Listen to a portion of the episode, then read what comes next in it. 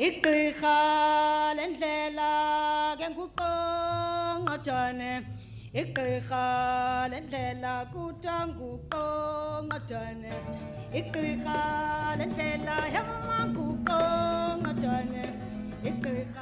Hola a todos nuestros auditores, a nuestros amigos, a nuestros seguidores, a nuestros socios y socias. Bienvenidos a un nuevo episodio de este podcast de África Conecta en este nuevo año 2021. Les queremos dar la bienvenida ya que estamos súper motivados. ¿O no, Cristian? Así es, Jorge, un nuevo año, nuevos desafíos también para la fundación, para nuestros voluntarios y también para, para todo el mundo en realidad, ¿no? Estamos todavía en plena pandemia y esto no ha pasado, así que también aprovechamos de mandarle ánimo y mucha fuerza a todas las personas. Sí, mucha fuerza a todas las personas y no olvidar que hay que seguir cuidándose, que nosotros somos toda una gran tribu, así que tenemos que cuidarnos todos entre todos y todas. Así que vamos a este nuevo episodio y, empecemos con toda la motivación del mundo.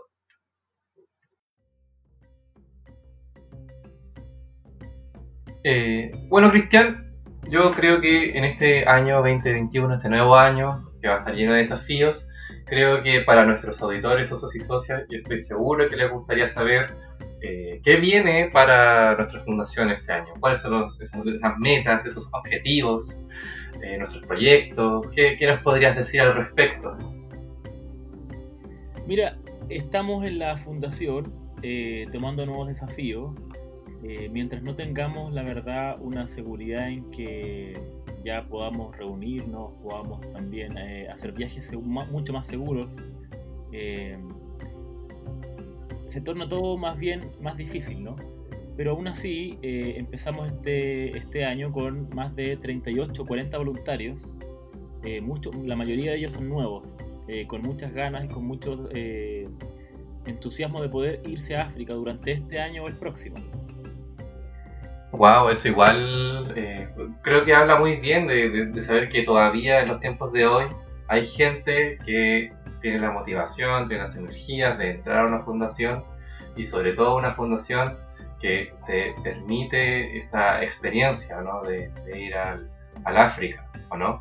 Sí, de todas maneras, mira, lo que nos tiene más también eh, contentos y entusiasmados es que ha llegado eh, una diversidad de profesionales. Hay, hay psicólogos, hay médicos, eh, hay enfermeras, enfermeros, hay profesores, también tenemos ingenieros. Entonces, Ese- sí, yo encuentro, encuentro muy genial esa diversidad porque eso habla de que no es como también dijimos en los podcasts pasados, no, no se requiere una profesión específica. Todas las profesiones, todos los, eh, todas las labores son bienvenidas, porque al final de todo siempre puede ser eh, una idea nueva, una innovación. Sí, totalmente. Eh, todas las áreas en realidad eh, en África son bienvenidas. Bien escaso, digamos, eh, encontrar profesionales calificados. Entonces, ya que uno de nuestros voluntarios en cualquier área pueda irse y tener una experiencia allá, es muy, muy bienvenido. Además que lo importante también destacar es que eh, en Africa Dream eh, nosotros no solo trabajamos en África, sino que también los proyectos nacen desde Chile, ¿no? Tenemos también muchos desafíos en cuanto a poder ser una, un aporte a- al país. Entonces, si bien los voluntarios vuelven con una experiencia enriquecedora y luego esa experiencia comparten todos esos conocimientos en Chile, en sus áreas de trabajo, en sus familias, en su entorno de amigos, eh, también hay un trabajo previo en la fundación. Eso también se ve eh, reflejado en muchas actividades que, bueno, eh, el, año difícil- el año pasado fue difícil eh, tener, pero hemos tenido anteriormente en jardines infantiles, en colegios, en comunidades, eh, etcétera, digamos. Yo creo que a nuestros auditores les gustaría escuchar nuestros planes en, en Chile, en nuestro país. ¿Qué, qué nos podrías eh, decir al respecto? Eh, ¿Cuáles son los proyectos acá en Chile que se vienen? Mira, por el momento y viendo, digamos, la situación en que estamos, esta crisis sanitaria, vamos a continuar eh, haciendo este voluntariado virtual, eh, formulando proyectos, eh, consiguiendo también auspicios, eh, así que aprovecho, digamos, de pasar el, el aviso si hay personas que quisieran, por ejemplo, auspiciar con una marca, con su empresa, eh, o de forma individual a la fundación o proyectos específicos que nos puedan eh, escribir. Cierro paréntesis. los desafíos que tenemos en este primer periodo del año, como te digo, más bien van a ser virtuales. ¿ya? Estamos esperando que marzo, abril, puedan viajar voluntarios al África. Entonces, o no le vamos a adelantar nada todavía, pero van a poder verlos eh, quizá actualizaciones a través de nuestras redes sociales o en los boletines que enviamos todos los meses a nuestros socios y, amigos.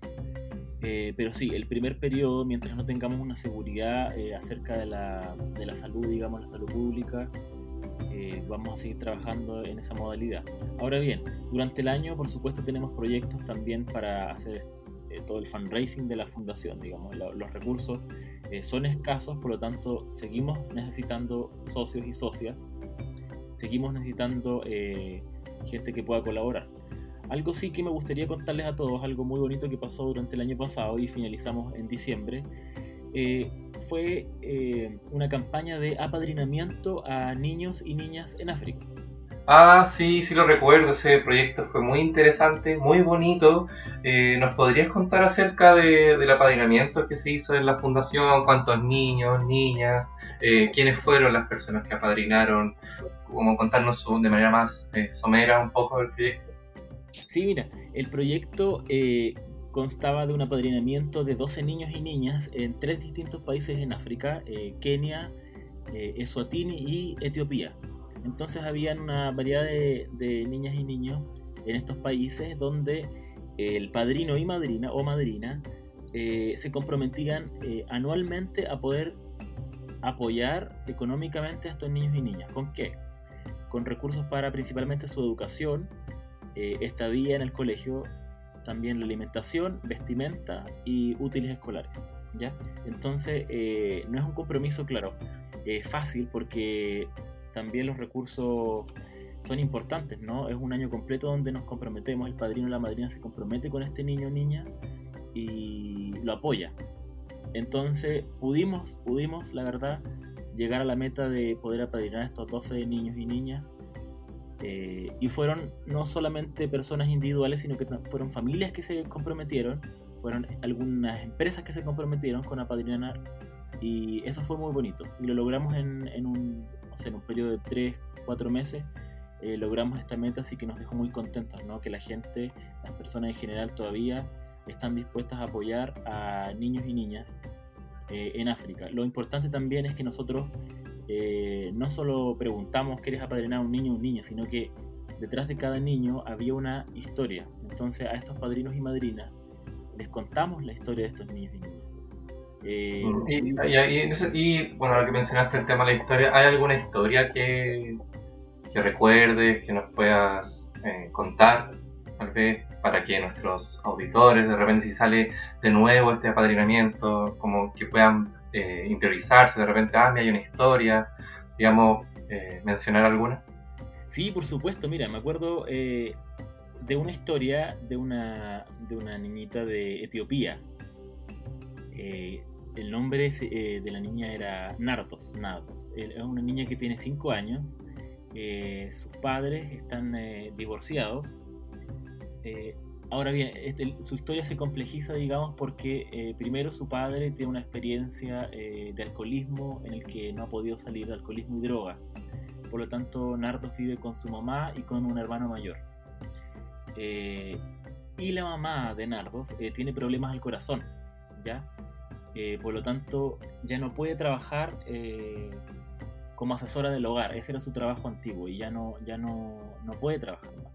Entonces, la re imagínate, para que tengamos conciencia, digamos, la renta que ellos, que ellos pagaban, esta familia de tres personas, pagaban 25 dólares por su, por su arriendo en la casa y no tenían la capacidad de pagar ese arriendo. Eh, entonces, claro, la, la, dificultad para estos niños y niñas hace mucho, mucho más difícil ya que tienen, digamos, eh, dificultades eh, serias de sus padres o de su entorno. Eh, poder estudiar es imposible porque lo prioritario en una familia así es la alimentación o la casa, no los estudios. Por lo tanto, muchos niños y niñas abandonan los estudios.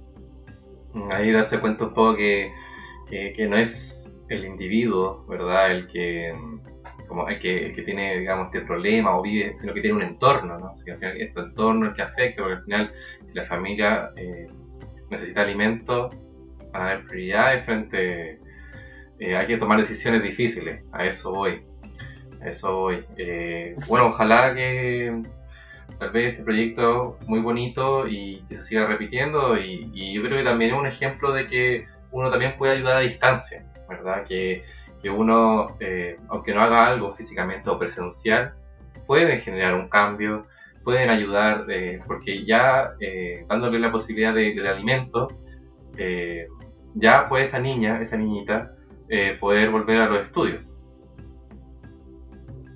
Claro, entonces el apadrinamiento viene a aliviar la carga de las familias, porque esta niña va a ir a un, a un colegio, a un internado, va a estar la semana completa, va a tener alimentación, va a tener eh, educación, va a tener sus materiales, va a tener su ropa y luego vuelve a su casa. Eh, una historia muy conmovedora, Cristian. Eh, bueno, esto del apadrinamiento es uno de los proyectos. También hay que recordar que África Conecta, este podcast también es un proyecto y que este año vamos con todas las buenas vibras para, para que siga también funcionando. En sus 16 años de existencia, Fundación Africa Dream ha enviado más de 60 voluntarios a 7 distintos países africanos. Siempre nos hemos destacado por la diversidad entre nuestros voluntarios, donde profesores, ingenieros, enfermeras, médicos, terapeutas, entre otros profesionales, han podido realizar un voluntariado en tierras africanas. Tú también puedes ser parte de este camino. Con tu aporte seguiremos enviando voluntarios al continente africano. Hazte socio. Bueno, igual este año yo creo que vamos a estar todos de acuerdo en que fue un año donde la imaginación tuvo que salir a relucir, ¿no? Salieron, gracias a eso, gracias al tiempo también que tuvimos encerrado, eh, nuevas innovaciones, personas que inventaron cosas, personas que ayudaron a proteger la salud con nuevos inventos. Eh, y en ese sentido pudimos ver, yo creo, alrededor del mundo a muchas personas desarrollando ideas y haciéndolas realidad.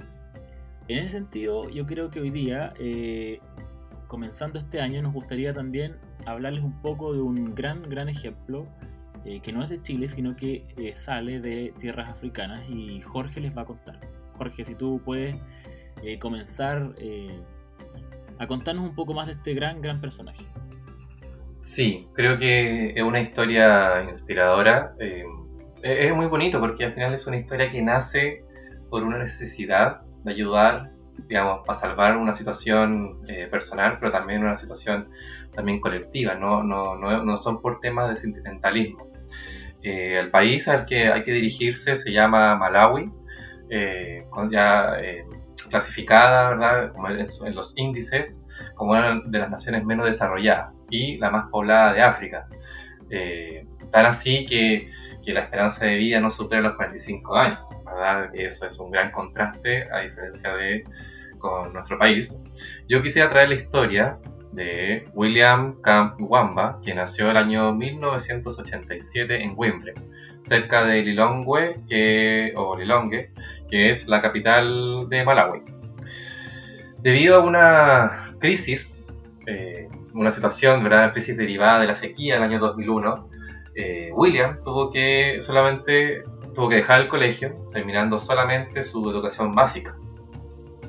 Eh, el punto, ¿verdad? Donde, donde el punto de inflexión, el punto que que, donde nace, digamos, esta gran idea, la semilla, ¿verdad? Que, que después que germina con su idea, es, la curiosidad que, que, él tenía cuando en la biblioteca encuentra una revista de Using Energy, que, en su portada se encuentra con molinos de viento.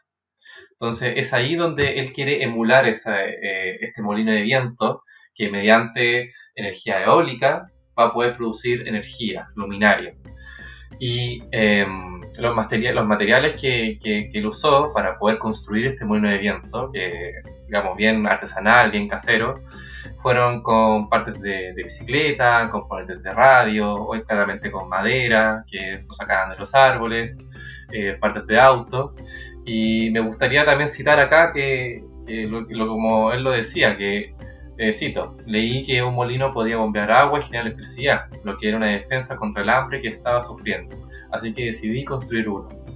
Eh, él igual hizo hartos prototipos, ¿verdad? El primero fue, eh, entre comillas, bien chico, bien chiquito, que eran, este, los, cinco eran de 5 metros, que al final asociado a una batería de, un automóvil, que al final lo que hacía era para almacenar electricidad para después poder prender cuatro ampolletas y poder cargar los teléfonos eh, de los vecinos.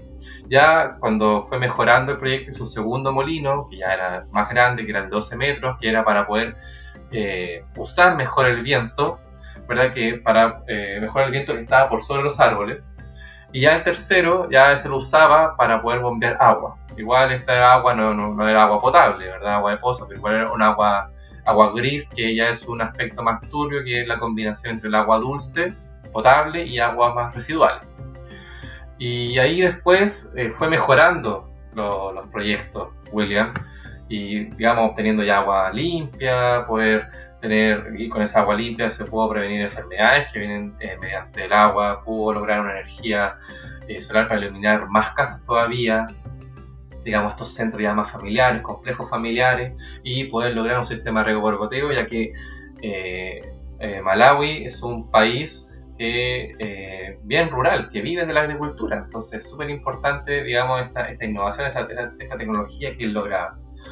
Ya después, cuando sus ideas ya se hicieron más famosas, pudo eh, graduarse de Dartmouth College en estudios ambientales. Y así es como eh, William ya pudo eh, cumplir un sueño de, poder salir de, África. De hecho, mirando la, la biografía, él nunca había visto un avión, nunca había salido más allá de la capital. Entonces, para él eh, fue un gran cambio y, imagínense poder crecer y hacerlo, estas charlas eh, TED que uno puede encontrar todavía en la web. Eh, así que William con eso se, se, un, se describe ¿verdad? como un, su perfil como un emprendedor, trabajando en altos lugares, haciendo transferencia de tecnología y enfocándose así para poder cerrar ¿verdad? la brecha que hay entre el saber y el hacer para que distintos jóvenes de, de Malawi puedan también construir más tecnología, desarrollar tecnología, y así también poder ayudar a, a, los otros, a los suyos, a su tribu. Eh, esta historia ya, ya el año más, más del 2009 fue bien inspiradora, tan así que que escribe el libro, ¿verdad? Con coautoría con Brian Miller, eh, denominándose el libro eh, El niño que, dominó el viento, ¿verdad? Ya que debido, refiriéndose a, lo, la energía eólica. También esta historia que fue la, que lo pude encontrar, pero yo igual la había escuchado, me acuerdo, en otra, en otra, en otra charla. Eh, la que se hizo también esta adaptación cinematográfica que se encuentra en Netflix, así que igual se puede ver, que fue dirigida por Chiwetel eh, Geofford, que es, productor, actor, ¿verdad? También de la película, y que ha sido relativamente premiada. Así que creo que es una historia que mm, eh, bien inspiradora, ¿verdad? Hablar de cómo, cómo ayudar a los otros. Eh, nos ayuda también a tener eh, ideas, a innovar y tiempos de crisis, como también lo que estamos viviendo ahora en este año 2021, ¿verdad? Así que esa es la historia que les traigo, que les traje en esta versión. Súper interesante la verdad y yo nosotros les recomendamos que puedan ver esta película, está en, Netflix o pueden buscarla también en otras plataformas. Muy interesante porque también eh, no es un contexto que está muy alejado a lo que muchos jóvenes, eh, niños y niñas también en Chile viven. Eh, nuestra realidad geográfica también es muy eh, compleja, por lo tanto, eh, personas que viven quizás en los extremos o en zonas rurales eh, y que tienen capacidades extraordinarias no pueden llegar a desarrollar estas ideas por muchas veces esta, estas limitantes.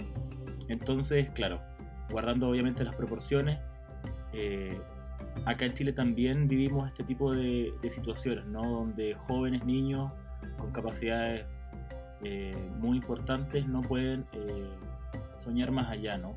Entonces es un desafío también para Chile, eh, también el nuevo proceso que entramos este año, ¿no? Como país, poder quizás hacer que las oportunidades lleguen a cada lugar del mundo. No, sí, yo creo que la, eh, digamos, al final acá es un ejemplo de que son las situaciones de tus alrededores lo que impiden de repente poder desarrollarse, poder crecer.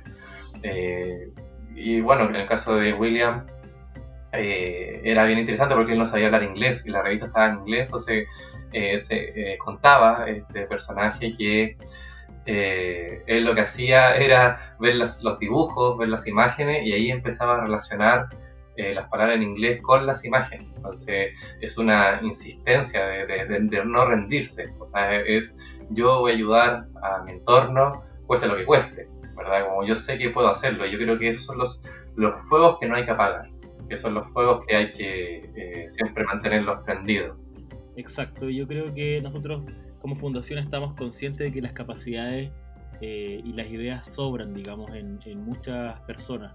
Eh, y nuestra, también nuestra visión es poder llevar herramientas, poder colaborar y apoyar esas ideas con nuestros eh, voluntarios profesionales. Eh, Jorge, ¿te parece si ya eh, comenzamos a despedirnos? Sí, no, ha sido un gran episodio, un gran retorno, sobre todo ahí con todas las pilas puestas.